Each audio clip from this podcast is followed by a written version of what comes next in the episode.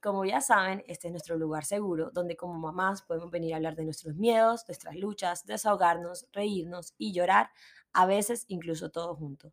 De este lado les habla María Carolina Sloan, mamá de Vela de 16 meses, que ya va al colegio y yo no lo puedo creer, o sea, no saben cuánto había esperado este día. Y cuando ahora está pasando, no puedo creer lo rápido que llegó y lo rápido que pasa el tiempo y que ya mi chiquita se me está creciendo, o sea, literal siento que tengo una adolescente. Pero al mismo tiempo no me puedo quejar y no me voy a quejar hoy. Hoy no voy a hacer ninguna pataleta, sino que voy a estar profundamente agradecida de que tengo una hija saludable, hermosa, cariñosa, que además va al colegio. Como siempre les digo, soy mamá de Vela, pero también la amiga bacana, viajera, la esposa de Brandon, a la que le gusta salir, bailar, tomar vino y claro, también tengo compañera de batallas en esta aventura llamada maternidad. Soy una mamá común y corriente, no soy experta, no soy psicóloga, no soy pediatra, no tengo ningún título que me haga la que más sabe. Aquí venimos a hablar de nuestras experiencias como mamás, sabiendo y teniendo clarísimo que son solo eso, experiencias, y que no tienen por qué ser iguales para todas las mamás ni para todos los hijos. Hoy tengo una invitada demasiado especial y de verdad que sé que a muchas les va a gustar este episodio, porque después del episodio de la semana pasada y del reel que subí en Instagram, si no lo hayan visto, vayan y véanlo, denle like. Si no han visto el episodio, vayan y escúchenlo, porque muchas de ustedes me escribieron, dijeron sus experiencias siendo juzgadas por la decisión de quedarse en casa con sus hijos o de ser mamás full time, mamás de tiempo completo. Y hoy traigo esa voz que la va a representar. Em, hoy tengo a Ana María Lecomte, que es esposa de Pablo, mamá de Lucía, como lo dice su Instagram, y lo que más me encanta de ella es lo mucho que lo enorgullece ser esto y no tener que buscar nada más, ni tener que ser nada más y no tener que darle explicaciones a nadie tampoco. Em, estoy demasiado feliz de que estés aquí con nosotros hoy. Bienvenida, Ani, a Dando Leche. Hola, Caro, gracias por la invitación. Eh, hace rato tenía ganas como de hablar contigo. Tú sabes que tenemos varios temas ahí pendientes, eh, pero el tema de hoy particularmente me, me, emociona. Ay, qué emoción. Sí, yo creo que no es la última vez que vamos a tenerte por aquí. Tenemos como varios temas que hablar, pero me encanta que este haya sido el primer tema, porque bueno, explicándoles a todas un poquito eh, más y volviendo al episodio de la semana pasada, fue un episodio muy polémico y o sea, cuando lo grabé no creía que para nada iba a tener esa reacción y me encantó porque fue una reacción muy bonita, fue una reacción de apoyo total a esas mamás que trabajan, pero sobre todo un apoyo total a hacer lo que nos hace realmente felices y no juzgar, no comentar, no meternos en la vida de otros. Y Ana María, creo que fue la primera que me escribió y me dijo, te puedo decir seis frases que no se le deben decir a una mamá que no trabaje y me encantó. O sea, desde el primer momento dije, esto tiene que ser un episodio. Y Ani, cuéntanos qué te inspiró a hacer tu voz al respecto. No, pues lo que decías que pues realmente es un tema controversial y yo creo que algo que la sociedad ha hecho que, y, que hemos caído también como en el error y es hacer como esa contraposición de mamá que trabaja y mamá que no trabaja. Yo creo que indiscutiblemente si tenemos o no tenemos como un, un working job, todas trabajamos y hacemos algo y, la labor de la mamá que tiene que ir a la oficina como la mamá que nos, queda, que, nos quedamos en casa es igual de importante y igual de esclavizante y, y, algo que nos une a ambas, a, pues a ambos tipos de mamás es que indiscutiblemente hagamos lo que hagamos, no sé por qué tenemos ese mom guilt de que it's never enough. Entonces, la mamá que trabaja tiene esa carga de que no pasa supuestamente suficiente tiempo con su hijo, pero ahí quiero hacerle como un reconocimiento a ellos. A veces no se trata de la cantidad, sino de la calidad de tiempo. Conozco muchas mamás que trabajan, que le dedican una calidad de tiempo mejor a sus hijos, que el tiempo que tienen con ellos lo aprovechan mil veces más que algunas que no lo hacen. Entonces yo creo que, que lo que quería decir también es como support a cualquier, o sea, a cualquier decisión que haya hecho la mamá, porque yo estoy segura que indiscutiblemente de que sea quedarse en casa o ir a trabajar por fuera es lo mejor que, que está haciendo por su familia y por su hijo. Total, así es. Y bueno, quiero que nos cuentes un poquito de tu vida y en qué momento llegaste a la maternidad. O sea, vamos a hacer como un rewind ahí para que nos cuentes más de ti. Bueno, ahora mismo yo tengo 31 años y tengo una hija de 4. Eh, quedé embarazada a mis 26, que creo que para este momento, creo que estaba un poquito joven o me sentía joven, porque definitivamente fui la primera dentro de mi grupo de amigas en, en tener hijos. Eh, también me llegó un poquito rápido porque pues tenía que dos, tres años después de haberme graduado, pues yo soy abogada eh, y estaba comenzando mi vida laboral. Eh, un poquito diferente como las decisiones que tomé en mi vida. Yo siempre me imaginé que iba a ser esa super corporate lawyer trabajando en una firma, o sea, girl boss totalmente. Ok. Y muy temprano en el embarazo comencé a sentir, no fue, pues yo creo que fue una decisión que tomé de un momento a otro, pero que venía cocinándose internamente durante mucho tiempo. Ok. Y, y obviamente al momento en que se la comuniqué como a todo el mundo, encontré mucha sorpresa, creo que especialmente por parte de mis amigos, que me decían como, ven acá, ¿cómo así? O sea, yo siempre te proyecté como una mujer súper, como, como driven en el lado como laboral. ¿Qué pasó? Mis amigos del colegio, es más, me acuerdo perfectamente, eh, la primera vez que, que, que, salí con mis amigos del colegio después de tener a mi hija, que me dijeron como, ven acá, ¿cómo así que tú no estás trabajando? Yo no entiendo esto. Y ese primer momento sentí como, uy, ¿sabes qué? Estoy decepcionando a alguien. Eh, yo creo que por parte de mi familia siempre sentí apoyo y no creo que mis amigos hayan como, como, no, no creo que, que esa reacción de ellos haya sido a propósito o hayan querido como hacerme sentir de esa manera, pero en ese momento dije como, uy, como, como, no, no esto, ¿será que no estoy explotando al full mi potencial? Y yo creo que eso que acabas de decir, como ese sentido de, de, de, decepción a las otras personas, es algo que nos persigue toda la vida, porque ahora mismo siento que como que el universo se ha, eh, no sé, unificado para que yo entre a ver otras cosas de mi persona que de pronto, o sea, como redescubrirme. Creo que desde que soy mamá me he, puesto me he cuestionado muchas de mis creencias y de lo que soy yo, porque al mismo tiempo siento que estamos muy encasillados en algo, ¿verdad? Como que lo que tú dices es un momento como de decir, ¿será que de verdad yo quería esto o será que la sociedad me hizo querer esto, ¿sabes? Como lo que tú dices de que crecías y tú tenías como esta, imagen de lo que tú ibas a hacer como una corporate lawyer o lo que sea, pero a la final cuando tomaste esta decisión te diste cuenta que lo que querías era algo diferente y al no hacer lo que estaba estipulado desde el principio te sentiste como que estabas decepcionando a alguien. No, total. Eh, y, y lo que tú dices de que uno como mamá se cuestiona mucho, pero también se conoce mucho. Sí. Eh, y también te cuestionas mucho qué es lo que le quieres enseñar a, tus hijos, pues particularmente yo que tengo esa luz, pues como tú que tenemos una niña, también cuestionamos mucho el ejemplo que le estamos dando. Y ese ha sido como también uno de los puntos en que yo digo, uy, ¿será que estoy tomando la decisión correcta al quedarme en casa? Porque no quiero que mi hija piense que eso es lo que ella también tiene que hacer. Yo quiero que el día de mañana ella se sienta lo suficientemente empoderada de salir a trabajar en lo que le guste y en lo que quiera y en lo que se sienta eh, completa o también, pues el día que ella tenga sus hijos, también quedarse en casa y, y hacerlo.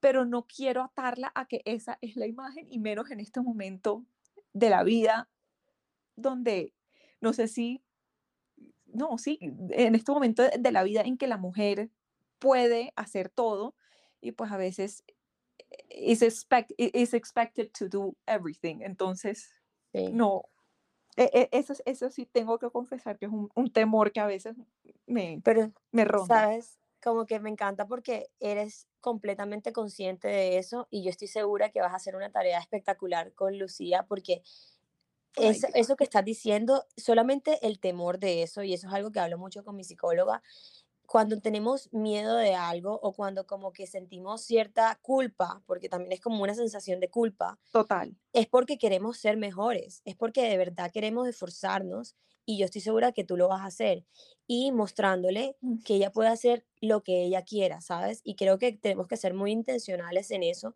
en la crianza de nuestros hijos, porque la- la- al mismo tiempo lo que te hablaba ahorita, es como que me estoy dando cuenta que en verdad la sociedad nos pone tanta presión y tantas cosas y ya darme cuenta, ah, yo tengo, voy a cumplir 30 años este, este año, siento que lo estoy haciendo, lo estoy conociendo bastante joven y quiero, quiero como ser diferente en la crianza de mi hija para que precisamente no le pase lo mismo que nos está pasando a nosotros. O sea, creo que vamos a hacer una tarea muy buena con estos niños y no es por darnos créditos ni nada, pero de Estoy verdad segura que sí.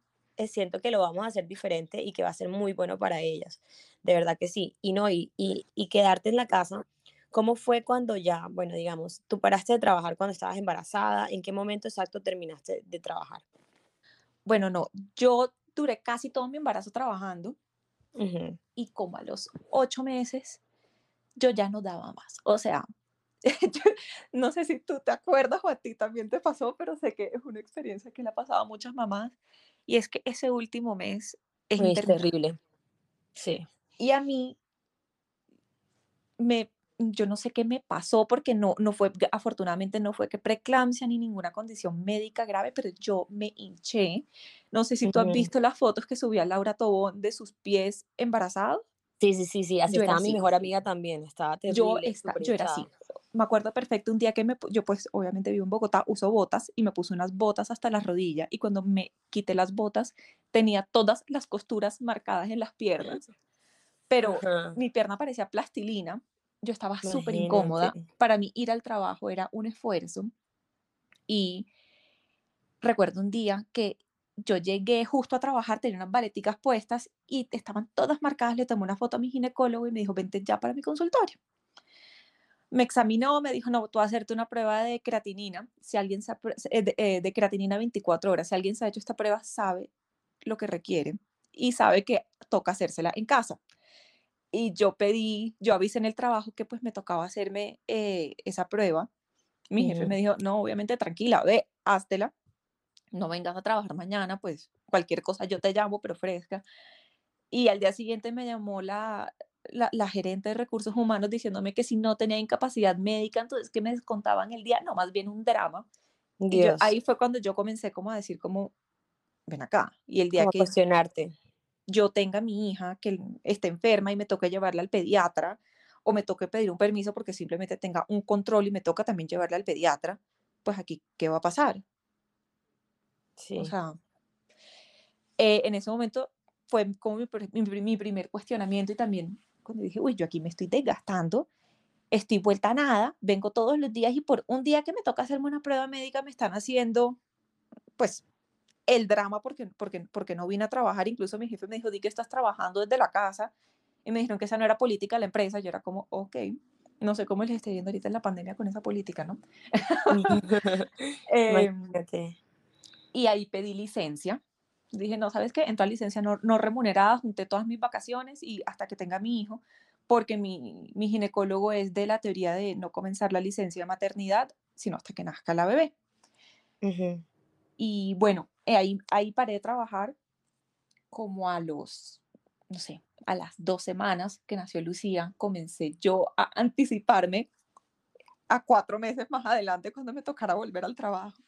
Yo me acuerdo que comencé a llorar un día y Pablo me decía, "¿A ti ¿qué te pasa?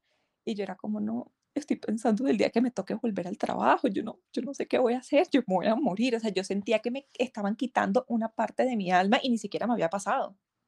Claro. Y él me dijo, uy, gordita, más bien piensa si, si, si eso es lo que tú quieres, no tienes que hacerlo, si te quieres quedar, quédate, si quieres volver también, pues regresa, hazlo, pero quiero que sepas que no estás obligada a hacer nada que tú no quieras hacer. Y no sé, yo creo que con esa frase para mí se me quitó un peso de encima Uf. y fue como, uy, ¿verdad? Gracias. Y, y ahí creo que fue cuando cuando tomé mi, mi, decisión, que pues como te decía, creo que se venía cocinando desde hace mucho tiempo, especialmente pues desde, desde mi episodio en el trabajo, cuando me comenzaron a descontar el día por hacerme una prueba médica. Total. Eh, y, y, creo que ahí, ahí fue el momento. Ese fue el momento y... Y, y la verdad, muy feliz.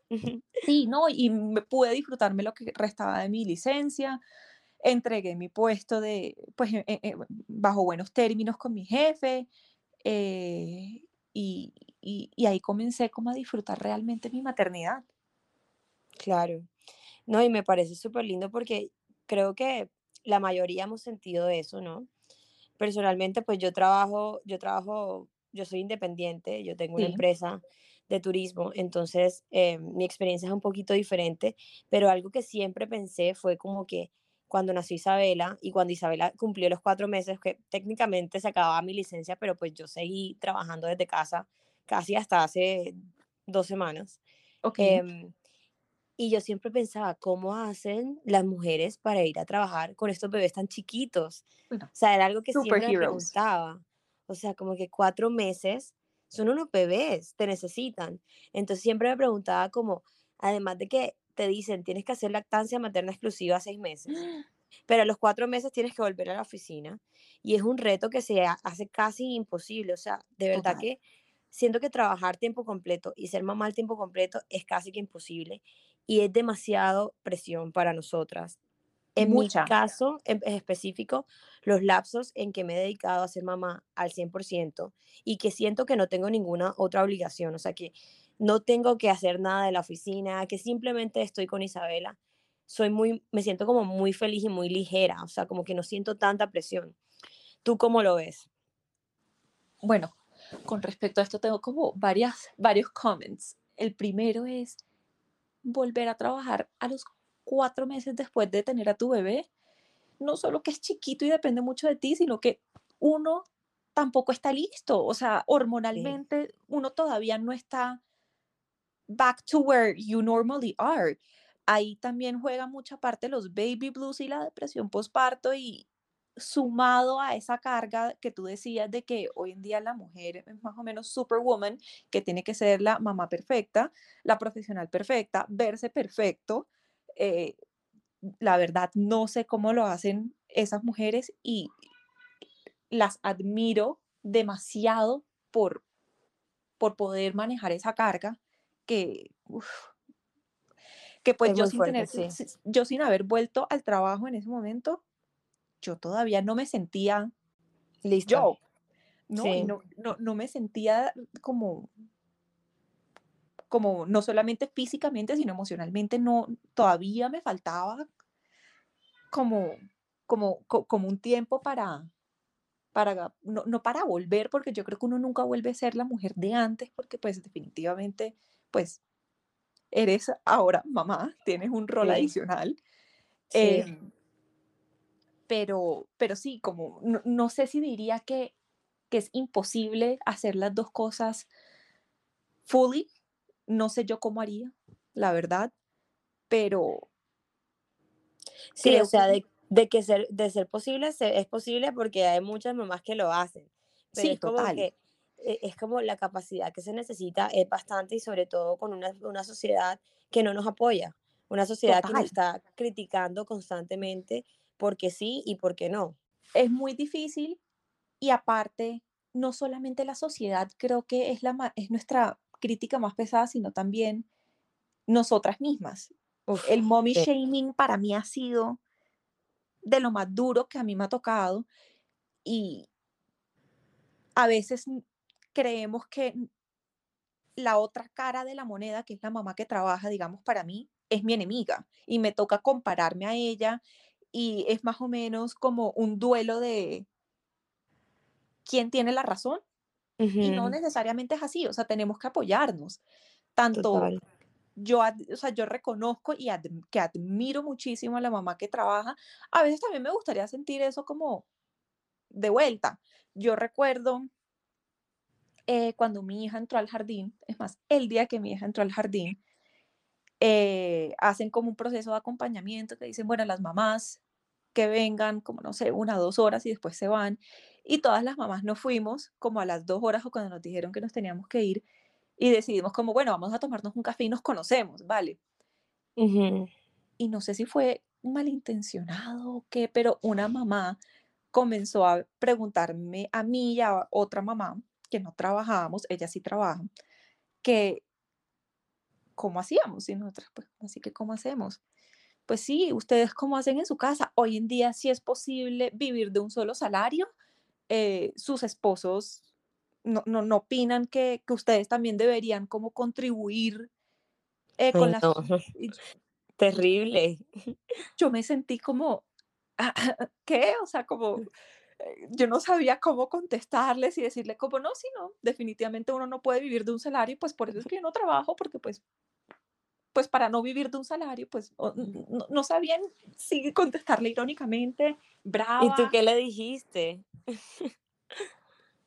Hoy en día me da rabia porque tanto mi amiga como yo comenzamos a darle explicaciones a esta mujer. Como sentí, no sé por qué, sentí como, como, no sé si es que me sentía avergonzada sin tener por qué hacerlo y comencé a darle explicaciones. Eh, no, no, es que mi, mi esposo eh, trabaja en, en, tal cosa y pues no, nosotros, de eso que uno después dice como yo, ¿por qué me puse a decirle tanta pendejada a esta mujer? Debe decirle que cada quien maneja sus finanzas personalmente y, o, pues no, no, personalmente porque pues es un hogar, pero dentro de la privacidad de su casa y a ella que qué le importa cómo pago yo las cuentas o no. Total. No.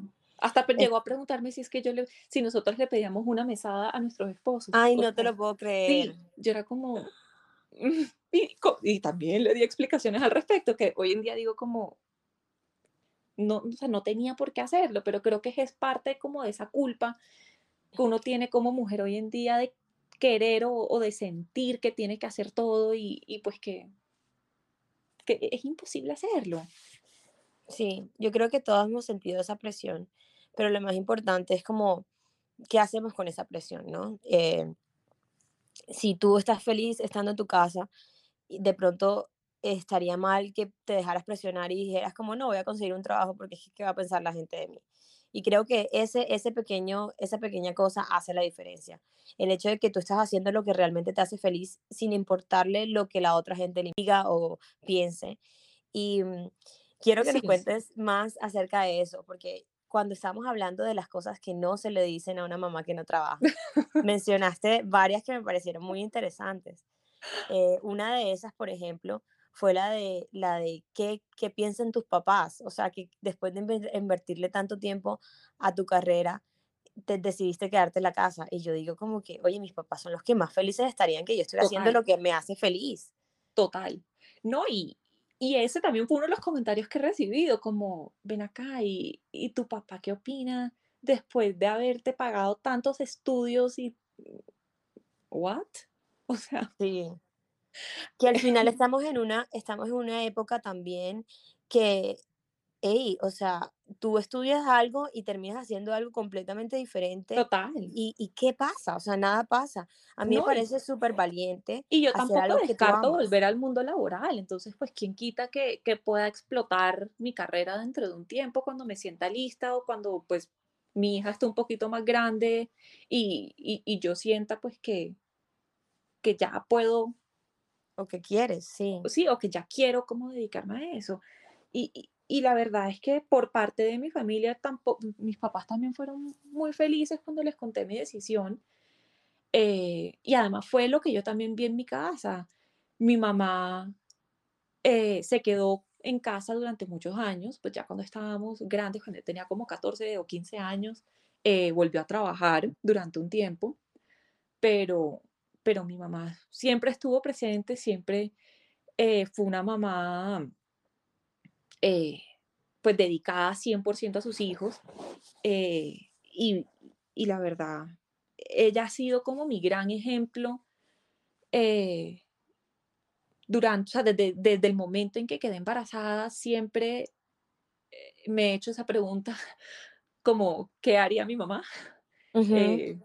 y, yo creo que ella es mi, ella es mi role model porque nunca se limitó por tener, o, ella nunca sintió la presión de, tengo que demostrarle a la gente que yo soy la mejor mamá, ni tengo que demostrarle a la gente que soy la mejor profesional.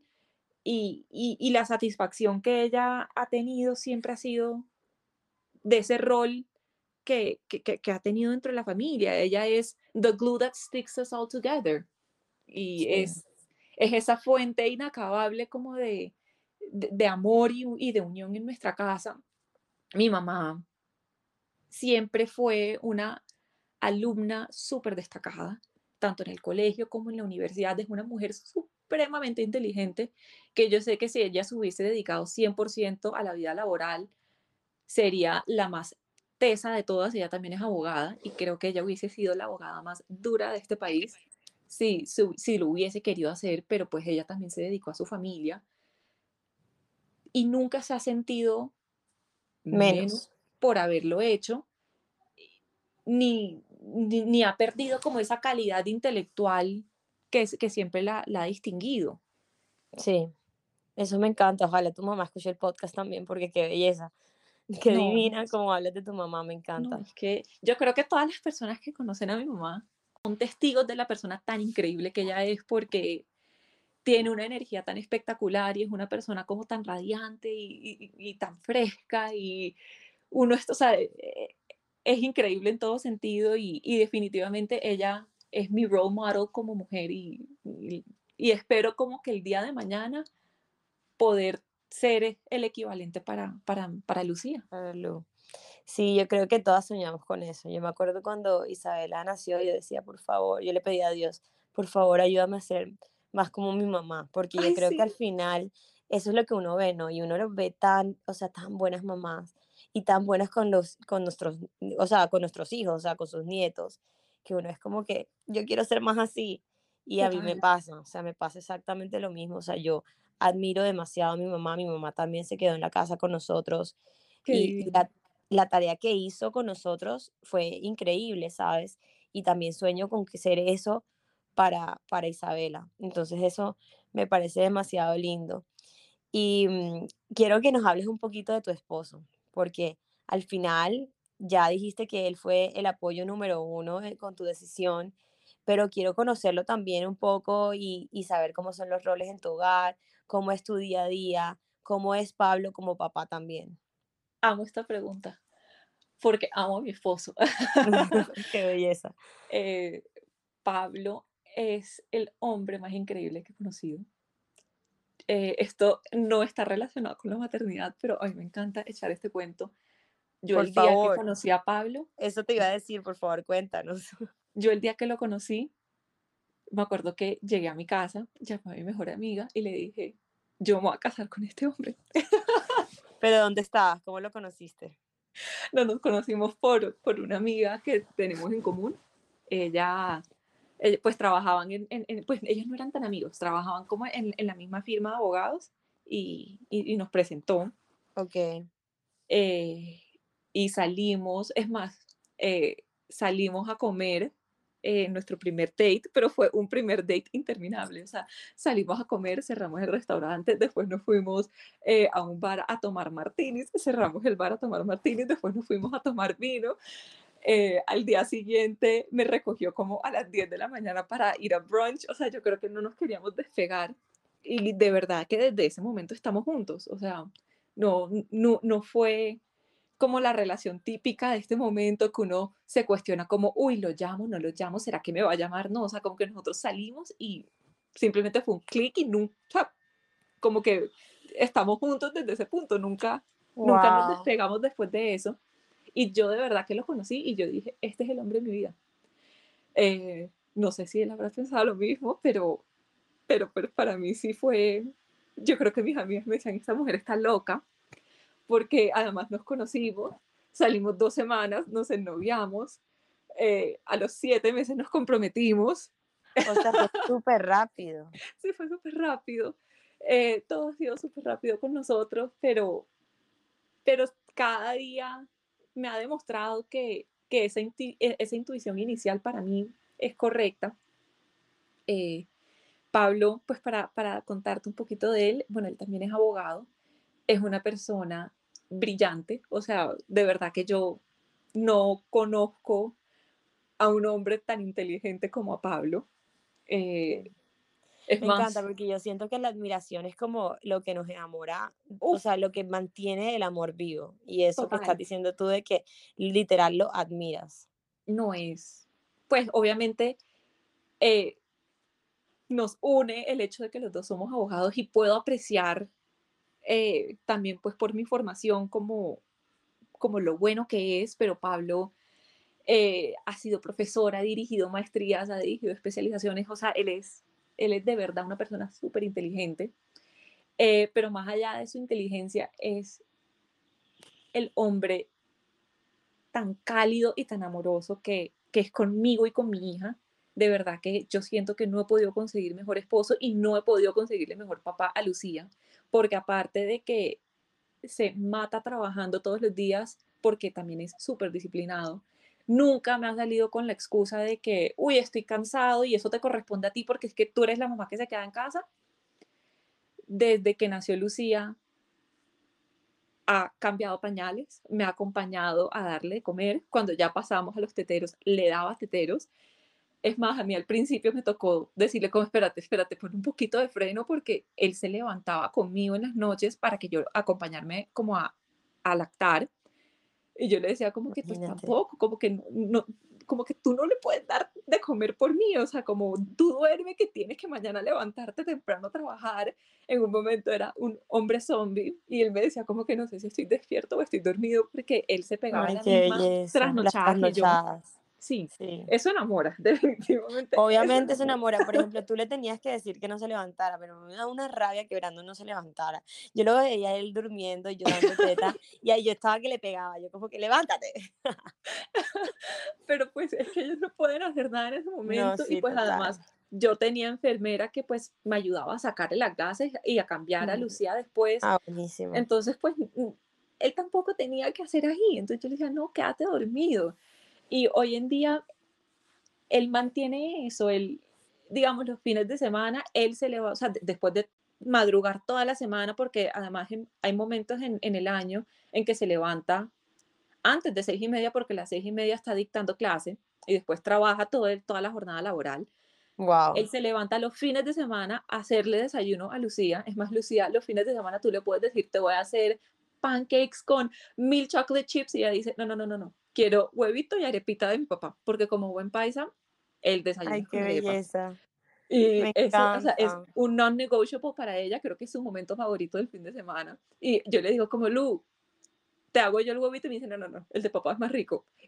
Y las habilidades culinarias de Pablo no son las mejores, entonces yo creo que eso es más amor que, que sabor. Eso es puro amor.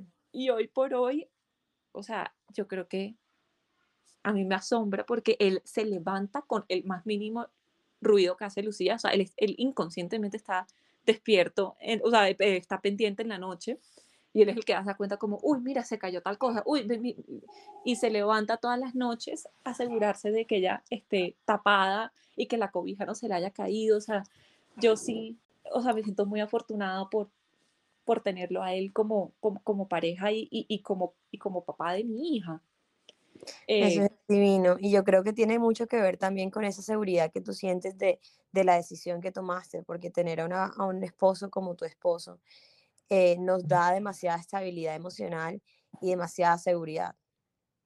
No, es, él ha sido, él ha sido increíble, porque no me ha hecho sentir que soy como parte, como, como la ayuda o la encargada o la... No, seguimos teniendo la misma responsabilidad con respecto a Lucía y su crianza y su cuidado, así yo esté dedicada 100% a ella y él esté trabajando. Y no me hace, no me hace sentir como, como la glorified nanny, ¿sí sabes? Sí. Y, y yo creo que si yo a Pablo le dijera hoy por hoy, quiero volver a trabajar o quiero, él, también sería mi fan número uno y sería como de una hagamos, o sea, eh, yo creo que es un apoyo incondicional hacia ti, o sea, hacia lo que tú quieras hacer. Total, y, y, es, y yo creo que es parte como de, del éxito de nuestra relación, que nos apoyamos mutuamente en, e, e, e, en, conseguir los, los, objetivos y las metas del otro. O sea, aprovecho nuevamente para decirle a, mi esposo que, que, gracias, porque es que de verdad sé lo afortunada que, que soy por tenerlo en mi vida. Qué lindo, me encanta, de verdad que amo escuchar parejas así que se aman eh, con tanto, o sea, con tanto amor, con tanta, no sé, no sé ni cómo decirlo, o sea, se escucha como, se escucha como demasiado genuino lo que estás diciendo y eso me fascina porque yo también me siento así, así que me encanta. Creo en el amor, soy fan del amor 100%. Yo también. bueno, quiero que me cuentes porque, o sea, quiero escuchar como ambas partes, ¿no? Ah, eh, mucho de dando leche es escuchar lo lindo y también no, lo no tan lindo, ¿no? De, de, ser mamás y de nuestros roles como mamá. Y quiero que me digas primero, ¿qué es lo que más te gusta de ser mamá a tiempo completo? No, estoy de acuerdo contigo. Yo odio romantizar como toda la experiencia de la maternidad porque sí, es muy bonito y muy gratificante, pero también requiere de muchos sacrificios y no todo se da como te dicen los libros o como te cuentan tus amigas, o sea, hay muchas frustraciones también. Para mí lo más lindo de ser mamá, pues la verdad son varias cosas. La primera es ver el crecimiento de mi hija, cómo va sacando su propia personalidad, cómo de pronto se va apareciendo en algunas cosas a mí y en otras a su papá y en otras sí es 100% de ella. Ver sus ocurrencias, eh, ¿verdad? Yo no sé, ver su felicidad, yo... Además de que estás en una súper de eso, ¿no? Porque ya, ¿cuántos años tiene Lu? Lu acaba de cumplir cuatro. Eh, es una lorita, pues hace rato es una lorita. Ella no fue la niña que primero habló, pero desde el momento que habló, eso fue como que se le soltó la lengua. Entonces, a mí me encanta eso, digamos, escucharle los cuentos, eh, volver como a, como a la infancia, porque uno comienza a recordar mucho también de lo, como de lo que uno ha vivido. Eh, me encanta como esa fuente inagotable de amor que ellos dan y que uno, se, y que uno ve que es capaz de dar también. Y no, yo creo que para mí eso, pasar mi día a día con ella eh, es, es mi parte favorita. Sí, ay no, qué lindo. ¿Y qué es lo que menos te gusta de ser mamá a tiempo completo? Bueno, definitivamente eh, lo que menos me gusta es tener que haber sacrificado mi, vida profesional. Eh, a veces uno sí se pregunta como el, what would have been si me hubiese quedado. a, veces veo a mis amigas con las que me gradué que están haciendo eh, ya unas cosas súper interesantes o que ya las ascendieron a ese puesto y uno dice como, uy, y si yo me hubiese quedado, ¿será que yo ya estaría haciendo eso, no? Sí. Eh, y también, pues, los obstáculos que uno tiene en el día a día con los hijos, o sea, una vez quiere que aprendan las cosas de una o que cojan las cosas de una, o a veces uno tiene retrocesos o ve retrocesos en los hijos de uno, que uno dice como, uy, yo cómo, cómo manejo esto, qué hago.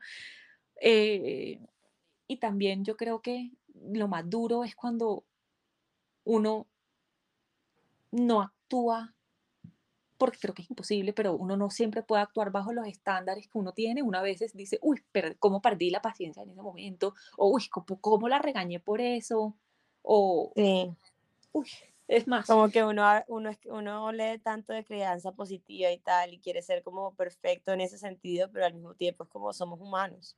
Total. El otro día me sentí súper mal. De verdad, dejé a Lucía en el colegio y me quedé con un nudo en la garganta hasta que llegó, porque le metí un regaño a las 6 de la mañana porque le estoy enseñando a, ponerse las medias y le explicaba cómo ponerse la media y se la ponía al revés y le decía, no, mira, la punta de este lado. Y después le terminé, le terminé metiendo un regaño por eso que decía, ven acá. ¿Cómo perdí la paciencia por algo tan estúpido? O sea, son unas medias. O sea, y la verdad me sentí tan mal, tan mal, tan mal que de verdad ya llegó al del colegio y le dije, como, ¿sabes qué? ¿Te acuerdas que mami? Como que... Ya ni se acordaba. No, ella sí se acuerda, se acuerda de todo, o sea, tiene una memoria, no, Dios mío, ella se acuerda de unos detalles, o sea, el, justo el otro día estábamos, estábamos hablando del viaje a Disney que hicimos hace un año y se acordaba no te lo de lo que tiene. No, ella tiene una memoria. Y no, claro que se acordaba. Yo le dije, Willu, ¿te acuerdas que esta mañana mami se puso brava porque no estabas prestando atención cuando te explicaba lo de las medias? Y me dijo, bueno, no, quiero que sepas que en verdad eso estuvo mal de mi parte. Eh, perdí la paciencia, no es culpa tuya. Eh, y, y, no debió ser así, como que perdóname. Y ella fue como, eso, eso, eso, digamos, es una de las partes favoritas de, de la maternidad, aprender a través de ellos. Porque fue, me respondió con tanta nobleza y, y, y, como que de verdad, wisdom beyond her years, que fue como, tranquila mamita, tú eres la mejor mamá del mundo. Una vez se equivoca, tú me has enseñado. Lo importante es aprender. Y yo era como, ok. Literalmente tengo los ojos aguados, o sea, qué belleza.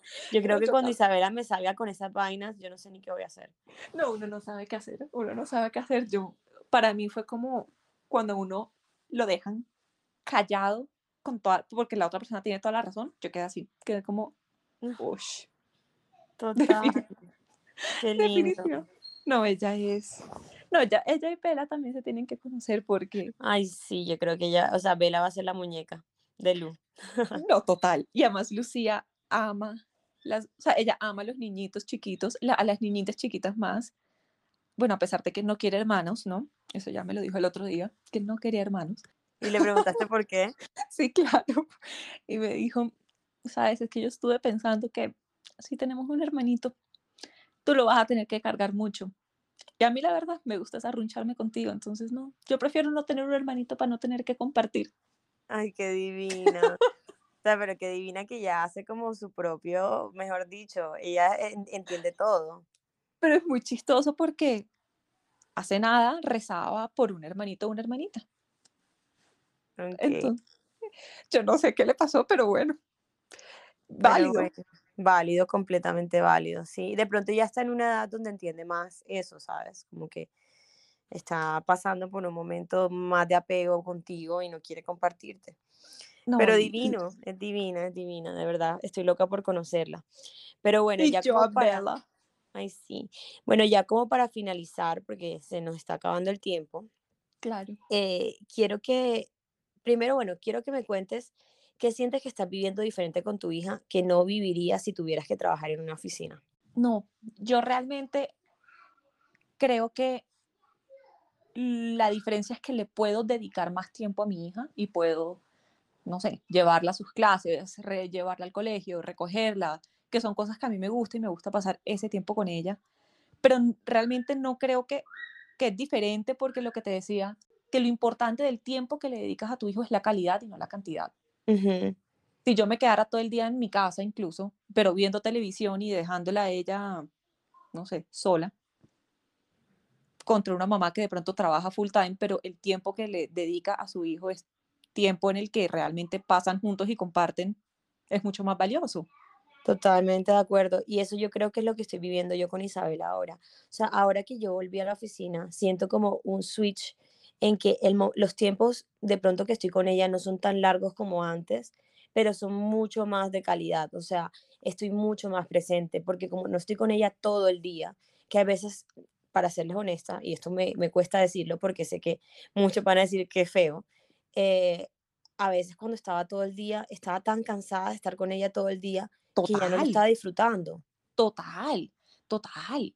Es que una parte muy dura de quedarse en casa es que uno también se le olvida dedicarle tiempo a uno mismo, dedicarse a uno tiempo y hacer cosas que te gratifican a ti también. Y a veces poder hacer o poder tener tiempo en el que tú eres caro y no caro la mamá de Vela, te beneficia a ti como mamá. Porque, porque estás como, logras tener como un cambio de tu mindset. Y, te y beneficia al bebé también, porque al final, o sea, literalmente te vuelves mejor mamá. Total, ¿no? Y es que estar con ellos todo el día, por feo que suene, y, como tú dices, hay gente que no me va a entender, sofoca. Hay momentos en que, y por eso es que una vez también como que uno pierde la paciencia, porque estás tan saturado que ante la cosa más mínima, como por ejemplo enseñar a ponerse las medias, uno pierde la paciencia. Sí, así es es eso mismo, es la falta como de, tiempo para uno y, estar, yo le digo todo el, siempre le digo a mi psicóloga, es que me siento sobrecargada, como que overwhelmed. Total. De, de, todo lo que está pasando. Pero sí, total, estoy de acuerdo contigo en eso que, que acabas de decir. Eh, creo que cada mamá vive una experiencia completamente diferente con sus hijos, eh, sea que trabajemos o no trabajemos, y es de las etapas que estamos viviendo, porque bueno, todas las etapas también son diferentes, ¿no? No es lo mismo yo con una hija de 16 meses que tú con una hija de 4 años. Y todo es como una montaña rusa de experiencias y emociones, pero a la final todo es por, por ellos y eso es lo que importa, porque ellos estén bien y por ser las mejores mamás para ellos. Y para ya ahora sí terminar, quiero que le diga, ¿qué le dirías a una mamá que está pasando, o sea, está pensando en la opción de ser una full-time mom? Porque sea porque no quiere más su trabajo o porque quiere estar más tiempo con sus hijos. ¿Qué le dirías a una mamá que está pasando por eso en ese momento? Para mí ha sido la experiencia más gratificante que he tenido. Creo que nunca me he sentido tan accomplished como me siento ahora. A pesar de a veces sentir que, o, de sentir la curiosidad de lo que hubiese sido si me hubiese quedado trabajando, no me arrepiento ni un solo segundo de la decisión que tomé.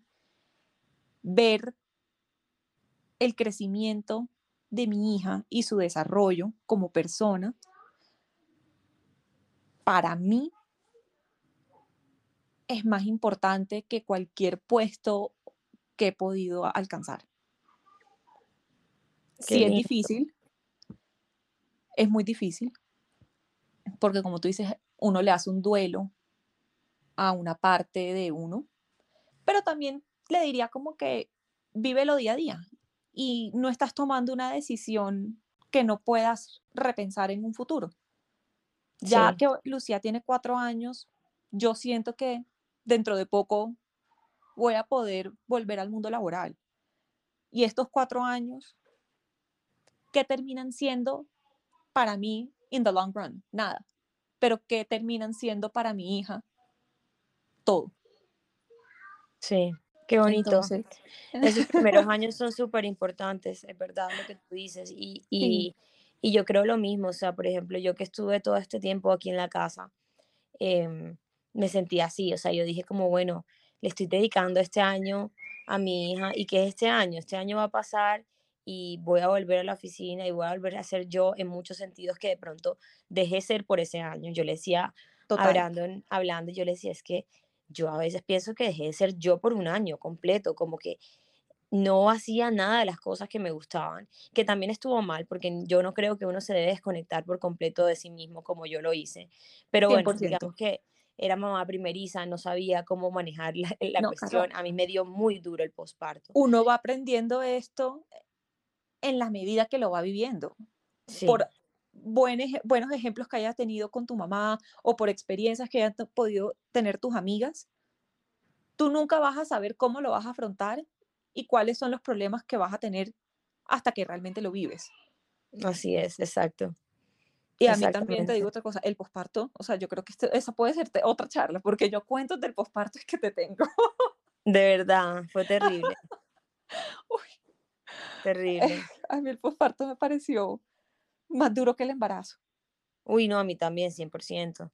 Aunque mi embarazo también fue terrible. Pero yo digo que es que todo, es que cada mamá es un mundo. O sea, Total. yo incluso estaba súper preocupada porque mi mejor amiga acaba de tener su bebé, o sea, hace dos semanas.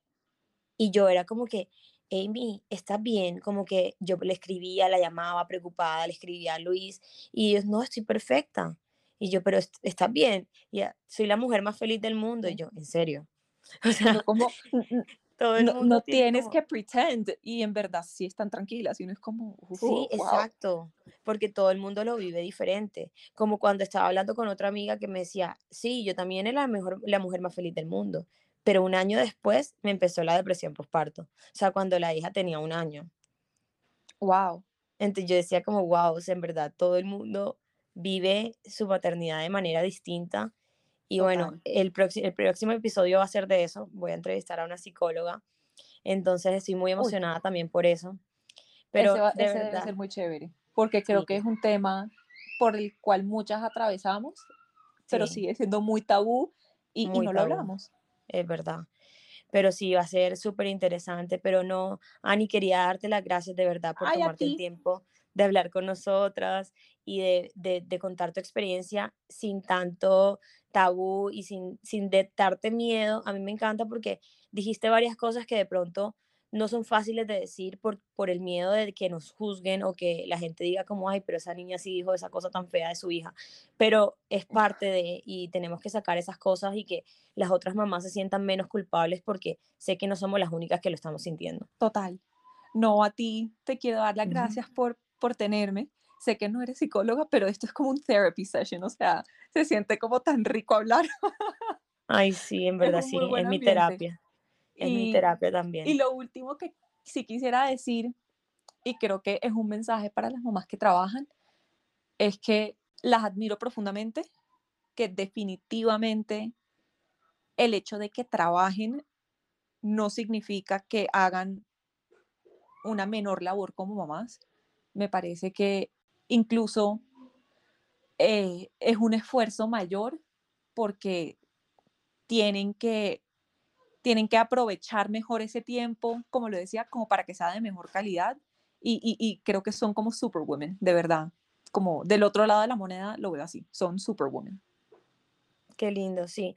Y también eso que decías tú al principio del episodio, como que no es que porque tú trabajes y yo no, somos enemigas, o sea, no. estamos haciendo una tarea espectacular ambas y tenemos que apoyarnos. De la mejor manera que... que... lo sabemos hacer cada una o que lo podemos hacer cada una con las herramientas que tiene cada una, con las habilidades que tiene cada una. Y eso es lo mágico de la maternidad, que por más que, que lo estemos haciendo diferente, tenemos siempre algo en común. Y eso es lo lindo.